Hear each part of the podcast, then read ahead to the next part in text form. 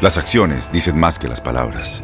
Abre el Pro Access Tailgate disponible de la nueva Ford F-150. Sí, una puerta oscilatoria de fácil acceso para convertir su cama en tu nuevo taller. Conecta tus herramientas al Pro Power Onboard disponible. Ya sea que necesites soldar o cortar madera, con la F-150 puedes. Fuerza así de inteligente solo puede ser F-150. Construida con orgullo Ford. Pro Access Tailgate disponible en la primavera de 2024. TUDN Podcast presenta Leyendas del Béisbol.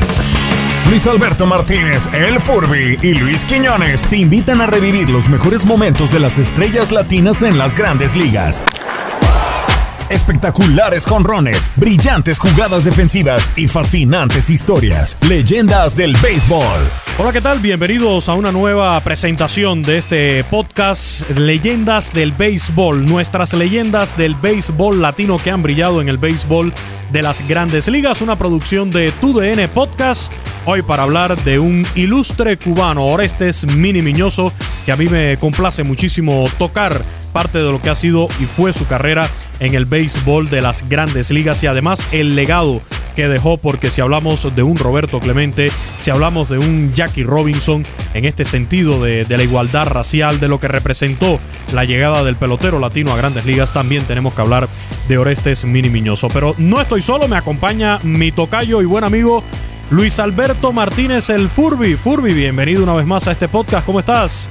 Querido Tocayo, qué gusto saludarte. Ya lo sabemos de Luis a Luis, el doble play en este podcast, pero eh, también hoy tendremos la posibilidad de hacer eh, triple play con nuestro eh, gran invitado y, sobre todo hablar de una de las grandes injusticias en la historia del béisbol de las grandes ligas, porque sí, un gran personaje como Mini Miñoso ominoso, como le decían en Estados Unidos, no puede ser que no se encuentre en el Salón de la Fama. Ya lo estaremos platicando, discutiendo y argumentando como una gran injusticia. Así es, entra hoy a este line-up también de, de, refuerzo el buen amigo, mi hermano Omarcillo, Omar Ramos directamente desde Chicago, parte de esta gran familia de TUDN, TUDN Radio en la 1200 de AM allá en Chicago, por supuesto, siempre lo pueden escuchar en los diferentes espacios de TUDN Radio ahí en la 1200 AM y también en las transmisiones de los Cachorros de Chicago. ¿Qué más, Omar? En los eh, Osos de Chicago también, en, en el hockey sobre hielo, todo terreno por allá, hasta disfrutando de buena música latina ahí en las estaciones de Univisión ahí en Chicago. ¿Cómo estás, Omar? Oye, bastante bien y para que veas que pues aquí somos como estuche de monerías, nos acoplamos a todo y, necesitamos staff para que nos vengan a ayudar acá porque a veces sí nos, el, morralito sí se nos llena demasiado y pues no hay de otra más que acoplarnos, ya sea cualquier deporte como acabas de mencionar, pues aquí hacemos el base, el fútbol americano, el hockey, el fútbol soccer, por cierto, este... Este jueves me va a tocar con Raquelito Ortiz eh, aventarnos el partido del Chicago Fire FC y pues también lo de Latino Mix 935, que es pues la estación de música que tenemos por acá. Pero muchachos, saludos a ustedes desde los Chicago, por acá el barrio de Bridgeport. Aquí el barrio donde está a corta distancia el estado de los Chicago White Sox. Y pues contento de esta invitación que me hiciste. Saludos para ti, Furby, mucho gusto. Sí, Furby, te comento, invitaba a Omar porque en ocasiones anteriores hemos hablado de lo que representa el pelotero cubano para los medias blancas de Chicago y hemos hablado precisamente de el hombre del que vamos a, estar dialogando hoy en este podcast, Orestes Mini Miñoso, y Omar me, me, platicó que en varias ocasiones tuvo la oportunidad de conversar con él, así que para acercarnos un poquito más a la personalidad, más allá de lo que fue dentro del terreno de juego como pelotero, también su personalidad incluso después que terminó su carrera ya como bateador y como jugador del béisbol. Yo, yo la primera pregunta que tengo para Omar, además de que qué gusto eh, saludarte eh, justamente a, través de este podcast, eh, querido Omar, es, ¿tú sabes la verdadera edad que, tenía Mini Miñoso? Porque por todos lados hay, hay, hay, hay, hay versiones, hay hasta tres o cuatro edades distintas que puedes encontrar de, él dependiendo de dónde busques. Pues mira, eh, ya sabes, cuando se trata de, peloteros ah, internacionales siempre surge eso, ¿no? Las diferentes versiones y que este que el otro. Pues yo, la verdad, nunca me he enfocado en eso. Eh, en el caso de Mini Miñoso, pues una vez tuve la, oportunidad de preguntarle a un poco, no así directamente la pregunta, ¿verdad? De qué edad tenía, pero yo tengo entendido que el señor nació pues en la época de los 20 y desafortunadamente se nos fue que a los 89, casi 90 años de edad. Es lo que yo creo y muchas personas que lo rodeaban por acá en Chicago creen lo mismo, pero igual eh, pudo haber tenido menos o más años, eh, pero siempre fue un tipazo, con nosotros. Y, es que fíjate, ahí entra un detalle, lo, lo puedo yo abordar. Eh, Mini Miñoso nació en Perico, esto es un pequeño pueblo al occidente de, Cuba, cerca de la ciudad de Matanzas, cerca del polo turístico tan famoso de, de Varadero. Pero estos pequeños pueblitos, en batalles azucareros sobre todo, donde había un central, un ingenio azucarero, en muchas ocasiones se demoraban Furby días en, en, registrar a los niños cuando nacían, en ocasiones no se le ponía la fecha exacta. Suelen suceder historias como esta que no es la única, la de Mini Miñoso, son varios peloteros cubanos que tienen en duda por allí su fecha de nacimiento. Y no solamente peloteros cubanos, yo conocí abuelitos, personas ya de, de, la tercera edad en Cuba que te decían, pues yo tengo dos, tres cumpleaños porque me registraron un día, pero dice mi mamá que mi mamá me dijo que yo había nacido tal día, pero dicen que no, que fue este otro día. Entonces sí solía pasar esas cosas, las dificultades en aquellos años en, en el campo, ¿no? Y, más en este tipo de, de, comunidades rurales como es este pueblo de Perico, ahí en, en el occidente cubano. No, sin, sin duda es un tema y sobre todo es muy relevante el tema de la edad eh, en el caso de Minoso, por lo, que estaremos abordando en el podcast, el, jugar en grandes ligas, el tener participación en grandes ligas a lo largo de cinco décadas, pero bien a bien, ese último imparable que pega en el 76, pues hay muchas dudas sobre qué edad tenía para colocarlo en las listas eh, en cuanto a los peloteros de más edad que han logrado tener un imparable en grandes ligas. Por eso también es, tan importante el tema de la edad con, un figurón como, como porque él está en los libros de los récords. El problema es que no, no sabemos con certeza en, qué, en qué peldaño colocarlo. Así es, y, es que muchos cuestionaron, de hecho, eh, es el único pelotero que ha logrado jugar en grandes ligas en cinco décadas diferentes. Y después se le impidió por una cuestión de, cuidarlo, ¿no? No me le fueran a dar un bolazo, un mal golpe por ahí a, a Oreste Miri Miñoso, ya en la década del 90 no se le permitió tomar un turno al bate como se pretendía para preservarlo, aunque eh, sí estuvo jugando en ligas menores y el 16 de julio del 2003, a los 80 años de edad, reapareció con, esa misma escuadra para ser el, primero en incursionar en siete décadas diferentes ya en el béisbol organizado, pero no como tal en, en el béisbol de las grandes ligas. Ese 12 de septiembre de 1976, según registran los libros, se convirtió en el jugador más longevo en pegar un hit en el béisbol de las grandes ligas con 50 años de edad.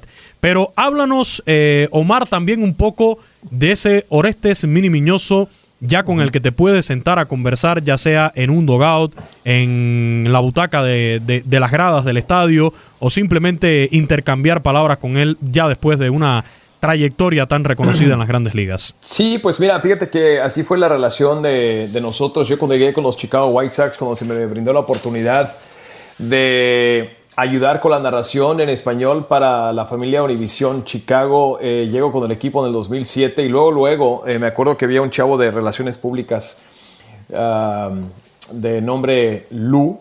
Eh, en aquel entonces me decía, pues mira, esto es lo que voy a necesitar de ti, vamos a estar haciendo unos programas de televisión y de momento te va a tocar entrevistar a, a Mini Miñoso. Y yo dije, pues ¿cómo? ¿Que no está retirado el señor? Me dice, sí, lo que pasa es que lo tenemos aquí como embajador él es una persona que, pues, tú sabes, amó el deporte, siempre estuvo alrededor de los Chicago White Sox. En tres ocasiones militó precisamente con la escuadra de los Patipálidos, convirtiéndose en el primer eh, pelotero de, color en militar, precisamente con los Chicago White Sox. Lo querían, así como eh, los chicos del norte tienen a Ernie Banks, que en paz descanse también, se convirtió en Mr. Mr. Cub, pues Mr. White Sox era precisamente Mini Miñoso. Entonces era de ese tipo de cosas que yo te cuento que al principio sí me ponían un poquito nervioso porque pues al Señor lo tenían, lo celebraban a lo grande y él siempre estaba en cada juego en casa. Eh, básicamente me tocaba tratarlo antes de los juegos cuando estaba en el campo de juego y estaba realizando una plática con algunos de los peloteros. Una persona muy amable, muy platicadora. eh, que hablaba muy, muy fluido los dos idiomas, obviamente el español, pero también el inglés, y le gustaba cotorrear mucho con la gente, echar chistes y demás, bromas y lo que tú quieras. Eh, las conversaciones, las pocas conversaciones que tuve con él, me acuerdo porque una vez eh, me le acerqué porque lo invitaron a lanzar la primera bola y yo estaba tomando un video y no sé, no sé si de momento me, escuchó el tono de la forma que me estaba expresando en español. Me dice, oye, tú eres de México, me dice. Le, digo, ¿sabes qué? Yo, yo soy de origen mexicano, nací en California, mis papás son inmigrantes de Michoacán. Y me dice, ah, sí, sí, conozco Michoacán.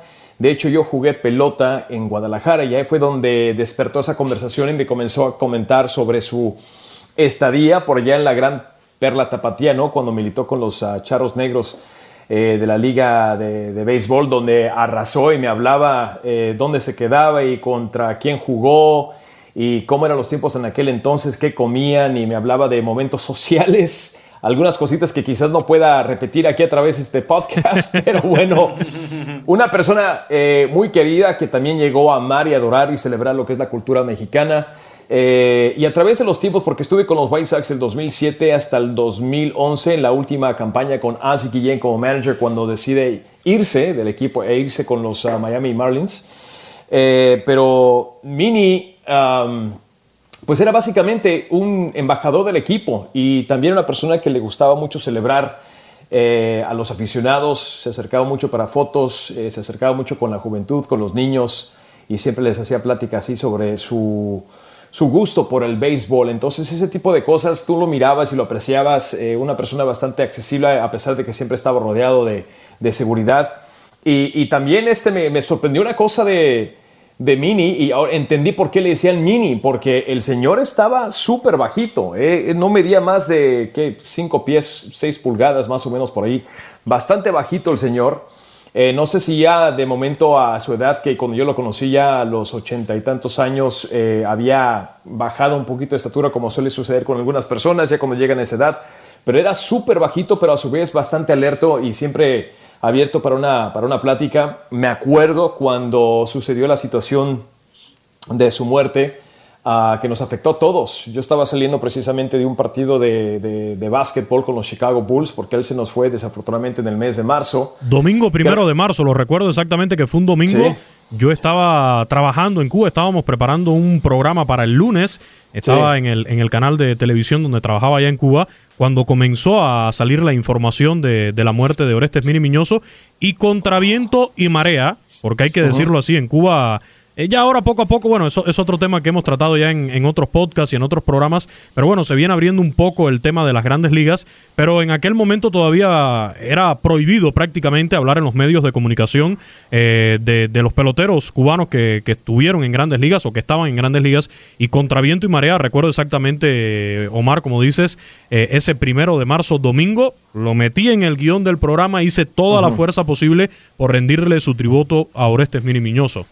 Sí, fue muy difícil para nosotros porque como llegamos a tratar a nivel personal y, todo lo que sea por la comunidad también, de hecho, a mí siempre me tocaba pasar por esa esquina donde estaba la gasolinera, donde desafortunadamente lo encontraron ya este, sin vida.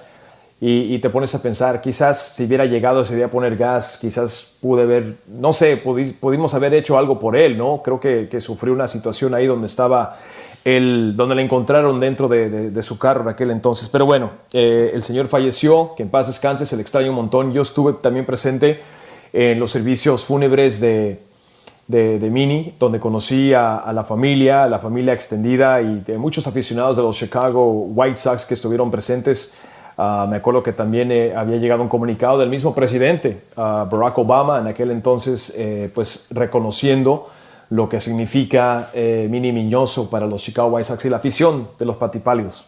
Sí, tengo por acá precisamente Omar Furby, eh, parte de lo que dijo en ese momento el entonces presidente de Estados Unidos, eh, Barack Obama, que tengo entendido es fanático de los White Sox, Omar. Uf, No tienes idea. De toda la vida. Dice en, su en parte de ese comunicado, para los habitantes de la región sur de Chicago y los fans de los Medias Blancas en todo el país, incluyéndome a mí, efectivamente, Mini Miñoso es y siempre será Mr. Medias Blancas. Hay un poco Furby, ¿no? Lo que representó también para, para Chicago, para la ciudad de Chicago, Orestes Mini Miñoso. Y, y tenemos que mencionar también, eh, como yo decía en la presentación de este podcast, si hablamos de Jackie Robinson, el hombre que logró romper la barrera racial dentro del béisbol de las grandes ligas. Si hablamos de Roberto Clemente, tenemos que hablar también de Orestes Mini Miñoso en esta titánica tarea, ¿no? De, de, llevar también a los peloteros, peloteros de raza negra al béisbol de las grandes ligas a, a ofrecer todo el talento que durante estos años nos han regalado, Furby.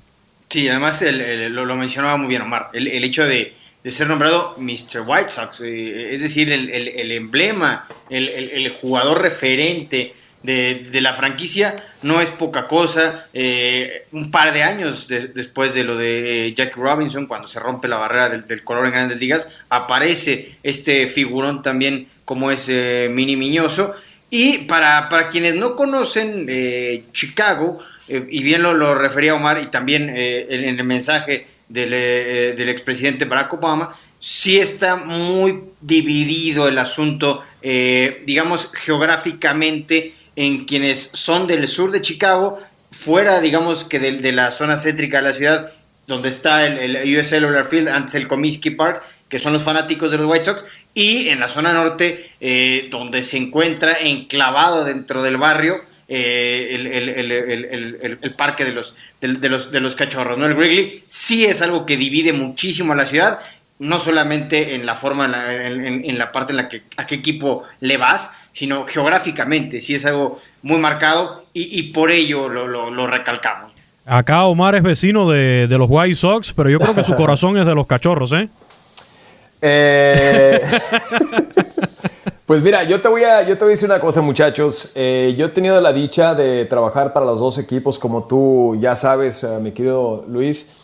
Uh, comencé mi carrera con los White Sox, le tengo un cariño muy, muy apreciable. Yo crecí siendo aficionado, primero que nada, de la Liga Americana, gracias a José Canseco y Mark McGuire por allá en California. Mi papá nos llevaba a mis hermanas y, y, y, a mí a ver esos partidos. ¿Por qué? Porque era, el precio era mucho más barato que ver a los gigantes de San Francisco. Entonces yo sé, siendo amante del DH, de la Liga Americana, se me da la oportunidad de trabajar con los White Sox. Era una súper oportunidad. Vengo de California para acá. Aquí me instalo, pero después eh, sucede la situación con Ozzy. Cuando Ozzy sale de Chicago, de los White Sox, cambiaron muchas cosas. Eh, trabajo, eh, el medio por lo cual estamos transmitiendo los partidos, salimos nosotros entre otra cadena. Eh, y, y, después yo tuve que salirme debido a esa situación, pero semanas después surge la oportunidad de, de continuar con esto, de trabajar en los medios y, trabajar con los Chicago Cubs. Entonces, de nuevo, me siento muy afortunado, le tengo cariño y respeto a los dos equipos porque pues son de los equipos eh, más antiguos que tenemos en este deporte. Eh, hay personas que me entienden y hay personas que no. Hay personas que son o White Sox o son cachorros al 100%. Y, y, de momento, no sé, como que les irrita eso, porque aquí, aquí, aquí, existe, aquí existe o eres azul o eres blanco y negro. Pero bueno, yo he vivido una historia y me ha tocado lanzar la primera bola en los dos estadios. Estoy muy agradecido y le tengo, de nuevo, reitero, no quiero sonar como disco rayado, pero le tengo respeto y cariño a los dos, a los dos equipos, pero soy más aficionado, sí, de, la Liga Americana y, en este caso se podría decir, pues, uh, con los White Sox. Y en el caso de, de Orestes Mini Miñoso, sin dudas, eh, yo lo considero, de hecho está considerado por muchos eh, un referente ¿no? de, esta, de esta organización de los Medias Blancas de Chicago. Su número 9 fue retirado precisamente uh -huh. por, por la organización, pero ya lo mencionaba Furby al inicio de este podcast, una de las grandes injusticias fue que al morir en 2015, Orestes Mini Miñoso no pudo disfrutar de, de su placa en el Salón de la Fama de, de Cooperstown, eh, muchos consideran que es una de las grandes deudas que tiene el Salón de la Fama de, de las Grandes Ligas. Sí está Orestes Mini Miñoso en el Salón de la Fama del Béisbol del Caribe, al cual fue exaltado en 2005. Y en 2014, en una escaramuza que hubo allí por rescatar el, el Salón de la Fama del béisbol cubano, digo escaramuza, porque empezaron a surgir conflictos entre periodistas y la propia Federación Cubana de Béisbol que se empezó a meter en el medio por impedir precisamente que se resaltaran figuras eh, del béisbol cubano que pasaron por grandes ligas eh, o que tuvieron una postura en contra del gobierno cubano, pues este Salón de la Fama del béisbol cubano otra vez ha quedado en el olvido. Lamentablemente ni siquiera tiene una sede fija, pero bueno, está en el Salón de la Fama del béisbol cubano Orestes Mini Miñoso. Sigue a nuestros anfitriones en redes sociales, arroba Luis El Furby y arroba Luis Quinones 90-bajo en Twitter. Sé parte de la conversación y déjanos tus propuestas de leyendas del béisbol. Haz un gran fildeo con tu VN Podcast.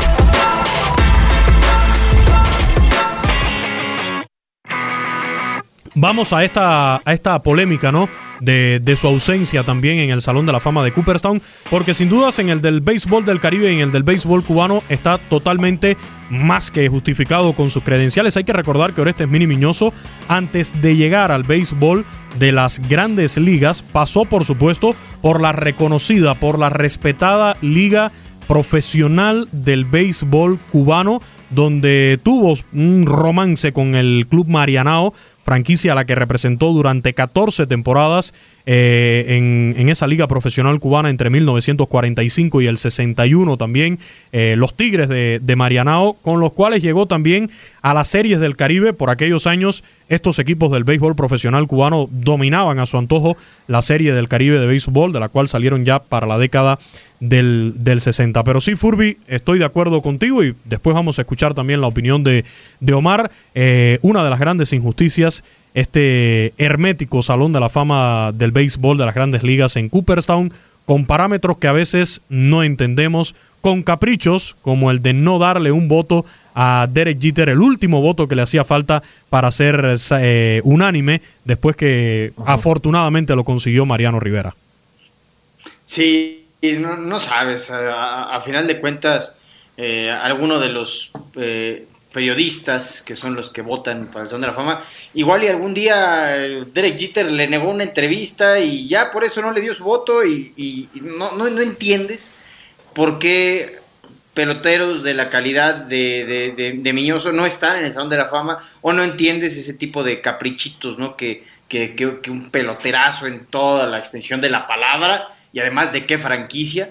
Eh, como Derek Jeter no haya sido un año. Son de esas cosas que yo a mis colegas de la eh, Baseball Writers of America. De repente sí, como que digo, ay, ay, ay, ¿qué, qué, onda con ustedes? Pero eh, vamos, la, la, carrera de, de, Miñoso, además, hay, que destacar que, que figura con dos franquicias totalmente antagónicas, ¿no? Como lo son los, indios y los, y los medias blancas, dos franquicias que no se quieren ni poquito, una de las grandes eh, rivalidades en esa, en esa región de los Estados Unidos, pero él evidentemente se, eh, es alguien más reconocido por, por, la gente de los, de los White Sox, pero eh, por lo que llegó a ser, por lo que llegó a significar, eh, aunque también tuvo sus buenos momentos con los indios.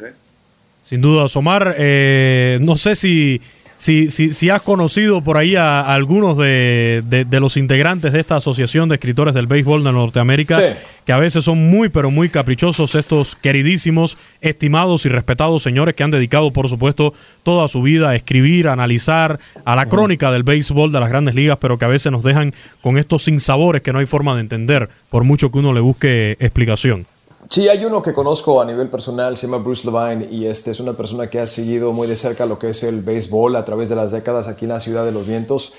Eh, y ese señor eh, hace un tiempo atrás eh, tenía puras cosas positivas que decir de, de, de Mini Miñoso. Mini Miñoso, de nuevo, reitero, una persona con una conducta, un comportamiento con la gente, todo un caballero, eh, bromista, sí, pero yo no creo que tenía una actitud como algunos peloteros a veces que son un poquito déspotas y se, se, pueden comportar un poquito difícil con la prensa, lo que puede generar, digamos, ese distanciamiento eh, o quizás que te ganes a la prensa para que quizás algún día cuando te retires te considere no para, para apoyarte, ¿no? Para un boleto para el Salón de Fama. Mira, en varias ocasiones uh, Mini pues ha aparecido en esa lista, en la candidatura, ¿no? En lo que es el... Uh, el Salón de Fama en el comité de la eh, época de oro. eh, otros peloteros también de, renombre como Billy Pierce de los White Sox, eh, Tony Oliva, entre, entre muchos más. Pero de, nuevo, es, es, es, yo me quedo anonadado con el hecho de que se ha tomado tanto tiempo y a su vez no han reconocido el trabajo de un pelotero como, como mí, lo que significó el... No fue nada fácil para este señor que, que dejó su país natal, que llegó a militar con la liga negra aquí de los Estados Unidos, creo que estuvo con los ah, New York Cubans o algo así. Eh, y, también, imagínate, comenzó su carrera con los indios, se fue con los White Sox, regresó con los indios, regresó con los White Sox, tres veces con uno de los equipos más importantes aquí de los Estados Unidos, que son los, los White Sox, nueve veces jugador de las estrellas, tres veces ganador del guante de oro. Eh, llegó a liderar la Liga Americana en tres ocasiones como el máximo eh, ladrón de, bases, eh, tiene su número retirado, también es miembro del Salón de Fama de la Liga Mexicana, entre, entre muchas cositas más. Entonces, esto, si, esto, si este currículum no es lo suficiente para, para convencerte que Mini significa o, se, se, merece un espacio en este Salón de Fama, entonces no sé qué, qué, más se tiene que hacer para convencer aquí a los escritores en este momento. Hay muchas cosas, hay muchas, eh, eh, no sé, puntos de vista que tú de momento puedes ah, eh, implicar en todo esto. tú sabes que, que, Estados Unidos tiene su fama por ser, se puede decir, racista hasta, hasta, cierto punto. No quiero acusar a nadie, pero a veces siento que, que este mismo deporte puede ser un poquito hipócrita cuando peloteros como del de la índole de, de Mini Miñoso que, que colaboró tanto a este deporte no lo consideren para el Salón de Fama. Y fíjate, como hacemos esta crítica que estamos haciendo al Salón de la Fama de las Grandes Ligas de Cooperstown, a la Asociación de Escritores del Béisbol de Norteamérica, que son los encargados de votar, yo también desde aquí hago la crítica que he hecho desde siempre al gobierno cubano porque intentaron borrarnos esa rica historia, no solamente del deporte, no solamente del béisbol, del país completo, hablando de la cultura de forma general, de antes de 1960, eh, antes del triunfo de la llamada revolución, mal llamada revolución cubana. Intentaron borrarnos como si no hubiera existido una liga profesional en aquella época, como si los peloteros que decidieron eh, salir de Cuba después del triunfo de esa revolución cubana, eh, tomaron la decisión de ir a jugar a Estados Unidos, eh, hubieran desaparecido de, la faz de la tierra.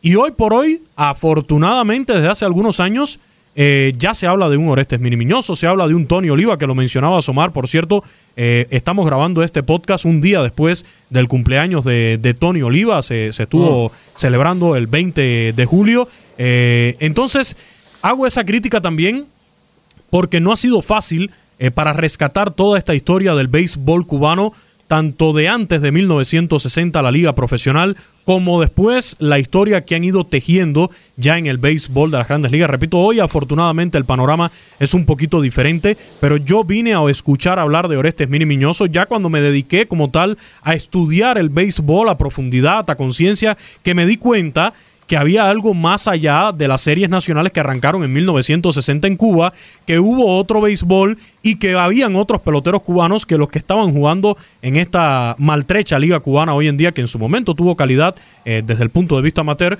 pero que hoy en día la verdad no tiene ninguna, ninguna calidad. Esa, esa, es la realidad que se vive hoy en Cuba, aunque siguen saliendo peloteros de mucho talento para, para Estados Unidos, para el béisbol de las grandes ligas y para otras ligas invernales del Caribe. Así que también hago esa crítica porque es una constante, ¿no? Y, el llamado además a seguir rescatando esa memoria histórica del béisbol cubano que incluye a Orestes Mini Miñoso y a muchísimos más, Furby.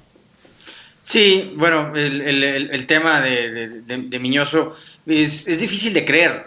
Eh, por lo que ya hemos mencionado en, el podcast, eh, Juegos de Estrellas, eh, líder en, en, bases, uno de los, también un altísimo porcentaje de, de, bateo, eh, líder, los mismos peloteros de la época al nivel de Mickey Mantle lo reconocían, en fin, tiene todas las credenciales que se necesitan desde mi punto de vista para estar en el juego de estrellas. Además, lo, lo, significativo, ser el primer jugador eh, de, origen eh, o de raza negra en los eh, medias blancas. En fin, son demasiadas cosas que se acumulan en su currículum y, de, las cinco décadas jugando. En fin, si le seguimos sumando, encontramos más cosas.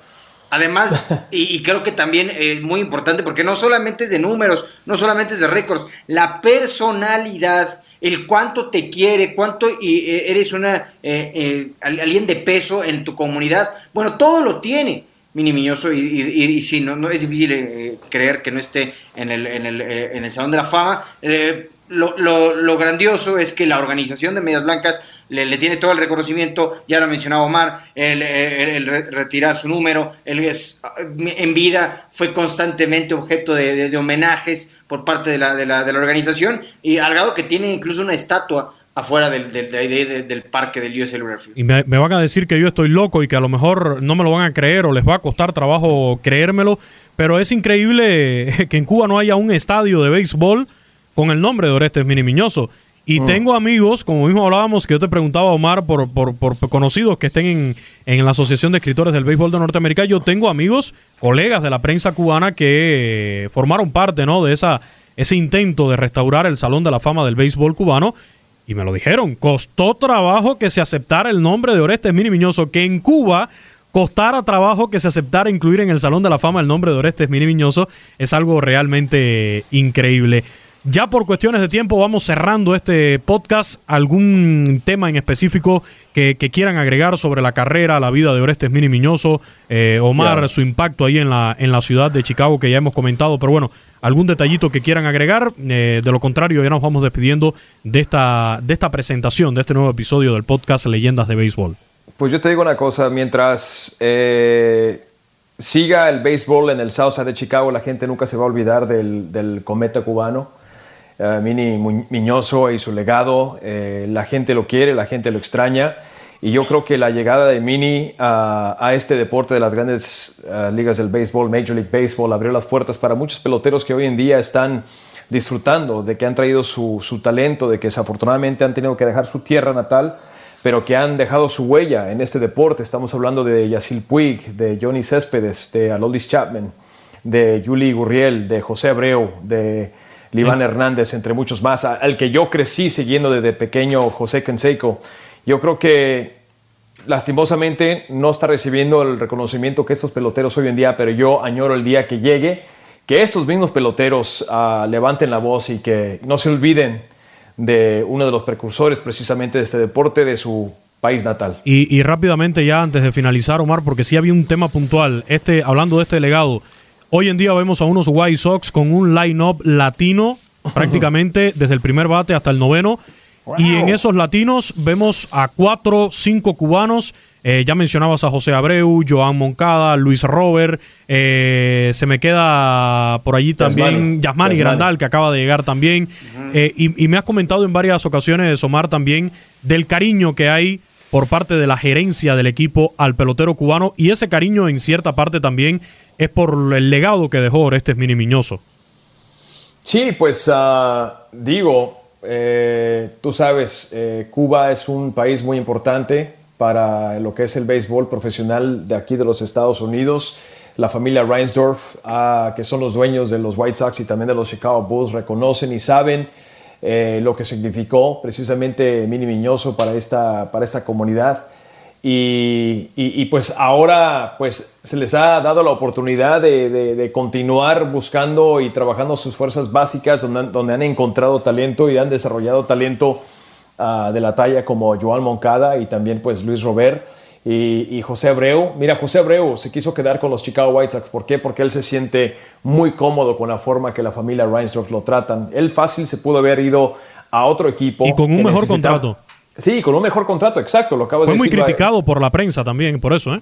Sí, pero José Abreu, cuando lo conoces en persona, eh, te das cuenta que él es un hombre de, lealtad, de respeto y, de familia. Él es muy allegado a su familia y cuando lo haces sentir como que eres parte de su familia, él te va a regresar ese, ese favor dos veces más grande.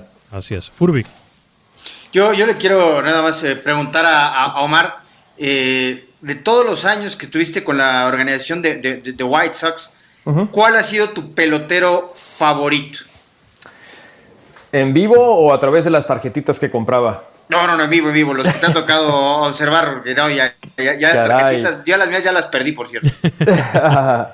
pues mira, de los White Sox eh, hay varios. Hay varios. Está Ron Ventura, está Frank Thomas, está Guillén, está Maglio Ordóñez. Pero yo creo que mi favorito de todos los tiempos, y te voy a decir el por qué, porque le decían el cara de acero, porque en dos ocasiones yo vi que lo golpearon en la cara con lanzamientos y se quedaba en el juego para jugar. El primera base, Paul Parley con Erco.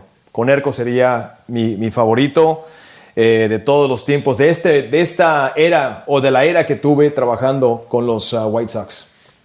Yo aclaro que, siempre he sido Furby Omar.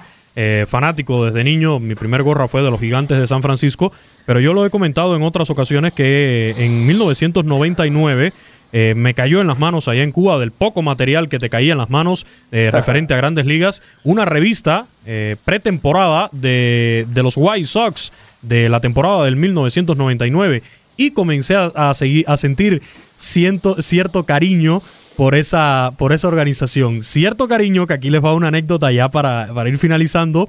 Tuve una novia por allá por la secundaria y al saber que, que yo era, me gustaba los White Sox, eh, me mandó a pedir en una ocasión una gorra de los White Sox. Resulta que esa gorra llegó unas semanas después que nos habíamos peleado y me quedé sin una gorra de los White Sox. cosas que pasan en las Lo que hacemos por el amor a veces, Chihuahua. Y algo, algo que vino y me restregó en la cara. Me dijo, ve, mira, estudiábamos juntos y me dijo, mira, terminamos. Fue por la prepa, ahora que recuerdo, fue por ya en la prepa. Y vino y me dijo, pues terminamos, te quedaste sin la gorra de los White Sox. rápidamente yo les digo, a mí me tocó seguir muy de cerca la temporada donde Esteban Loaiza eh, llega a las 21 victorias que empata el récord mm. mexicano de Fernando Valenzuela y me aventé tres meses viajando con la organización de los White Sox en el mismo hotel del equipo y era un gran equipo con Conerco, con Frank Thomas, con Maglio, en fin, eh, de verdad fue una gran experiencia, una gran organización y, por ello eh, sin duda Omar le guarda tanto cariño. Yo en los pocos meses que tuve la oportunidad de, estar con ellos de alguna manera eh, constante, me llevé una gran, gran impresión. Muchachos, un gusto sentarnos a hablar de, mi compatriota, eh, pedir refuerzos eh, mexicanos, porque sé también, como ya decía Omar, el cariño que, sintió Orestes Mini Miñoso por, por estas tierras mexicanas. Veía, leía por ahí algunas anécdotas también de cuando jugó por la zona de Puerto Vallarta, eh, que muchos se preguntarán, oye, Puerto Vallarta, pero si es hotel playa. No, Puerto Vallarta hay un gran gusto del béisbol, y lo digo porque ya estuve también en una pretemporada de, de la Liga Mexicana del Pacífico, pude estar por allá invitado en algunos de los juegos de, pretemporada y les puedo asegurar que ahí en la zona de Puerto Vallarta, como en todo el Pacífico mexicano, eh, se vive con mucha pasión el béisbol. Omar, un fuerte abrazo y muchísimas gracias, como siempre. De nada, muchachos. Eh, saludos para ti, brother, hasta Guadalajara, Jalisco, y también para Furby por allá en la capital azteca. Que estén bien y se me cuidan mucho y no se les olvide el tapabocas cuando salgan, ¿vale? Así es, en los tiempos de la, de la pandemia del coronavirus. Furby, un fuerte abrazo. Abrazo para ti, querido Tocayo y Omar. Muchísimas gracias por acompañarnos en este podcast y disfruta esta temporada extraña sin duda, pero eh, tendremos béisbol y eso es lo que cuenta. Muchas gracias. Eso es lo bueno. Yo me despido, soy Luis Eduardo Quiñones. Como siempre, la invitación para que nos sigan en redes sociales en esta producción de TUDN Podcast Leyendas del Béisbol. Con orgullo aquí hablando de nuestros representantes del béisbol latino en las grandes ligas. Como siempre, escuche este podcast hasta el final, descárguelo, compártalo y déjenos sus comentarios. Hasta la próxima. Leyendas del Béisbol está disponible en tu plataforma digital favorita, Spotify, iTunes, Apple Podcast y iHeartRadio. Descarga nuestros episodios, compártelos y déjanos tus comentarios. Con tu DN Podcast, conecta un home run con las bases llenas. Gracias por acompañarnos en este recorrido beisbolero. La invitación está abierta. Te esperamos en un próximo episodio de Leyendas del Béisbol, una producción de TUDN Podcast.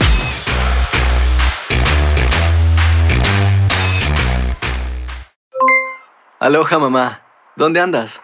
Seguro de compras. Tengo mucho que contarte. Hawái es increíble. He estado de un lado a otro con mi unidad. Todos son súper talentosos.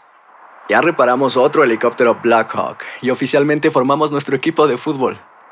Para la próxima te cuento cómo voy con el surf y me cuentas qué te pareció el podcast que te compartí, ¿ok? Te quiero mucho. Be All You Can Be, visitando goarmy.com diagonal español.